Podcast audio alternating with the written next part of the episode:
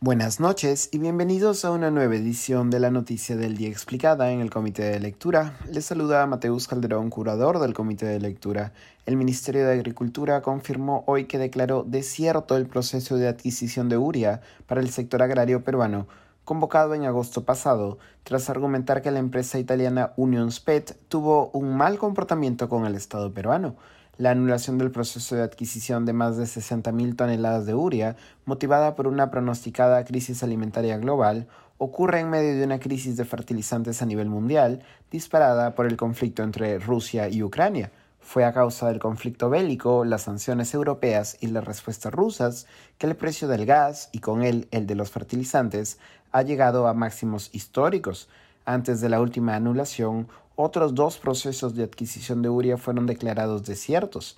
En el primer proceso, convocado en mayo pasado por Agro Rural, ninguna de las empresas presentadas cumplía con los requisitos necesarios para hacerse con la licitación para la adquisición de uria.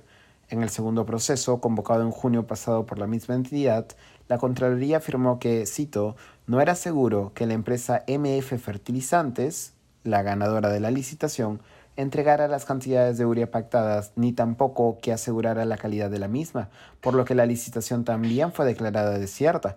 A la segunda opción en este segundo proceso, Global Investments Group, se le dejó de lado porque presentó certificados ISO en idioma inglés y no en español. En esta ocasión, el ministro Andrés Alencastre ha señalado que la empresa italiana Union Spet, quien ganó la última licitación de agro rural, ha mostrado, cito, un comportamiento regular e intermitente de renunciar por una serie de razones.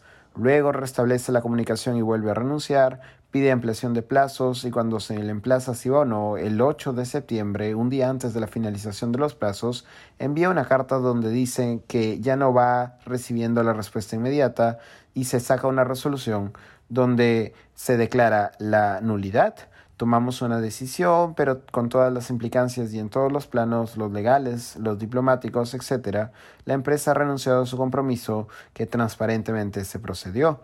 No obstante, representantes gremiales campesinos como Clímaco Cárdenas y empresariales como Milton Bongese ya habían alertado días antes de la posibilidad de que la tercera licitación también sea declarada desierta.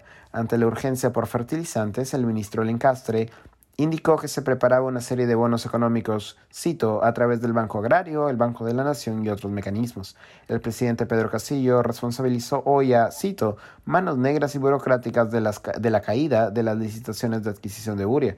Manos negras y burocráticas en diferentes sectores y ministerios pretenden hacer caer las buenas intenciones y decisiones que tiene este gobierno, declaró el mandatario, quien además restó importancia al hecho, señalando que, cito, en el tiempo de los incas no se daba tanta importancia a lo que es en los últimos años la uria. El guano de las islas es oportuno y beneficioso para las cosechas y fortalecer el suelo. Eso ha sido todo por hoy. Volveremos el lunes con más información. Se despide Mateus Calderón. Nos vemos el domingo en Comité de Domingo.